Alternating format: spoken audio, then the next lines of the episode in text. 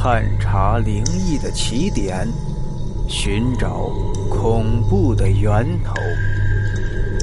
欢迎收听今天的故事：如龙鬼域。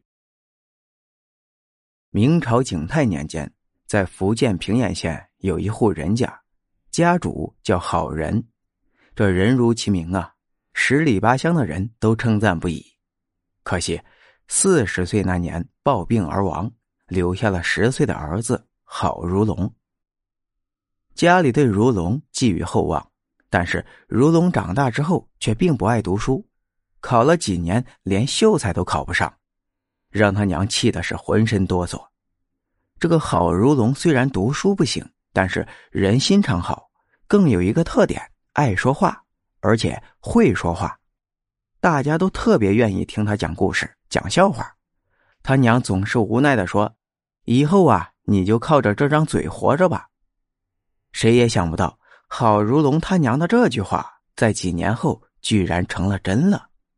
郝如龙家本来世代经营绸缎布匹，他家的染坊出来的布颜色鲜艳，而且不掉色，价格公道，童叟无欺。加上他爹好人在世的时候经营得当。钱财源源不断，可惜自从好人暴病去世之后，郝如龙并没有继承他爹做生意的才能，只是几年的光景，染坊和布庄就兑给了别人。这一下家里再也请不起佣人了。虽然还能勉强靠着以前的一些积蓄度日，但是坐吃山空的道理，郝如龙还是明白的。眼看自己已经三十多岁了，他决定。拿出家里仅有的一点积蓄做生意，他就不信了，他还赶不上他爹十分之一的眼光。于是，郝如龙去集市上转了一圈，决定买一批扇子去京城卖。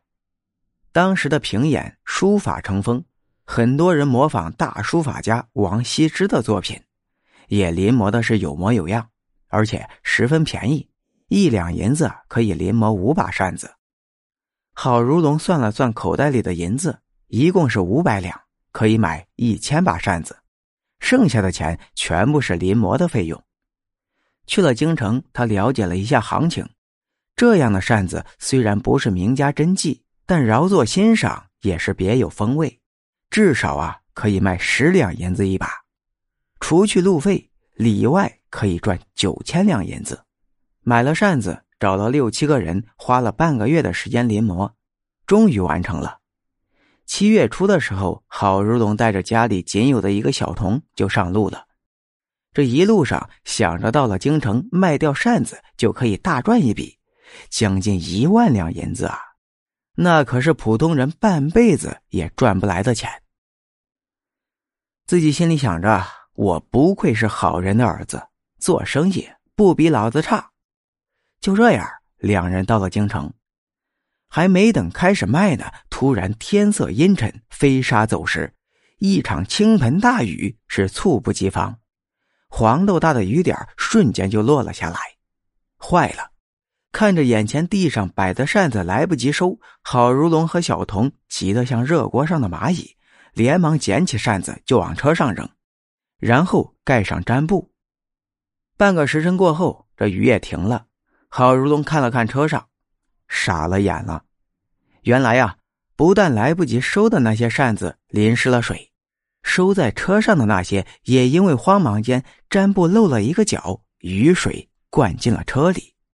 最后一千把扇子仅剩三十多个完好无损。郝如龙一屁股坐在地上，看着那一堆被雨水淋湿的扇子，抱着小童是哇哇大哭啊。可纵然如此，已经到了京城了，就算回去，你连路费都没有。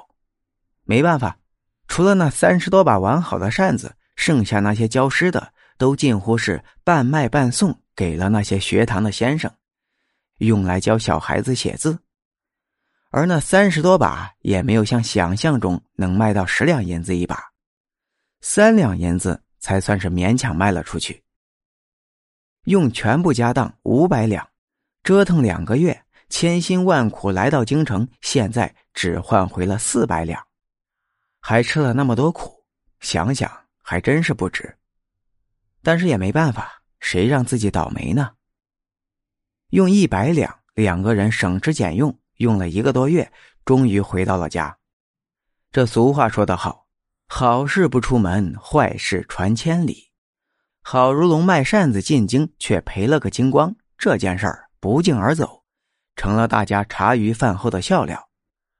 好在郝如龙跟他爹一样，人缘好，口才好，大家笑了笑，也都没有恶意。关系要好的还劝他想开点做生意难免有赚有赔。转眼呢，就到了九月，郝如龙上街买包子，看见邻居吴老大正在路边等人。顺便呢，就过去聊天这个吴老大是个跑船的，跑船在当地是很普通的行业。平阳靠海，很多人呢都是以海为生。在当时陆地运输还不发达的时候，海运还是比较方便的。吴老大在当地从事一种类似于贸易的行当，具体就是在家乡进货，坐船到很远的地方，甚至是外邦去贩卖。有时候。本地的丝绸、茶叶就能卖到原来十倍的价格。几年的光景，这吴老大就从一穷二白变成了中产阶级。但这个行业虽然利润高，但是也有一定的风险。苍茫大海，一个大浪，没准啊，坐的船可就翻了。这几年街里跑船的都死了好几个了。所以，虽然利润高，但是也不是人人都敢从事的。